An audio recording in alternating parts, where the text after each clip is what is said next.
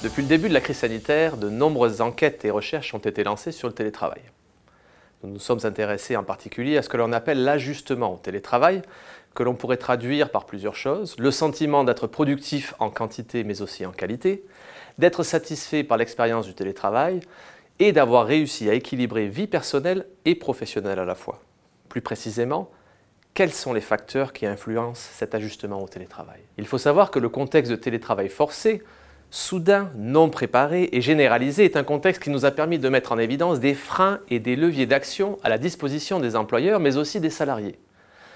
Pour cela, nous avons conduit une enquête auprès de 1600 personnes salariées en France entre le 1er avril et le 10 mai, soit en plein confinement, en collaboration avec Gaël Cacharossé et Tania Sabat de l'Université de Montréal et Josiane Marsan de l'Université de Laval. Nous avons tout d'abord identifié un ensemble de freins au télétravail celui qui ressort le plus fortement est l'isolement professionnel.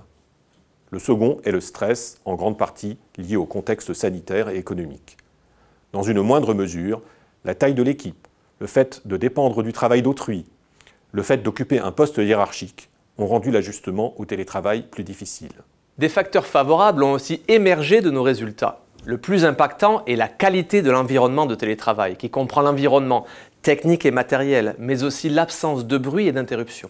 Un des résultats qui nous a étonnés plus particulièrement est que l'augmentation de la charge de travail, du moins sa perception, dont nous nous attendions à ce qu'elle nuise à l'ajustement, s'est au contraire avérée favorable à celui-ci. Sans doute, une augmentation de la charge de travail traduit-elle le sentiment d'être plus productif, un sentiment majoritaire chez les répondants. Ensuite, L'expérience préalable du télétravail, la maîtrise des outils informatiques ont aussi contribué à un meilleur ajustement, un résultat qui est un peu moins surprenant. Enfin, nous avons pu mettre en évidence que l'ajustement au télétravail s'améliore avec le temps, ce qui signifie que les salariés mettent progressivement en place des stratégies d'adaptation. Les implications de notre étude sont claires.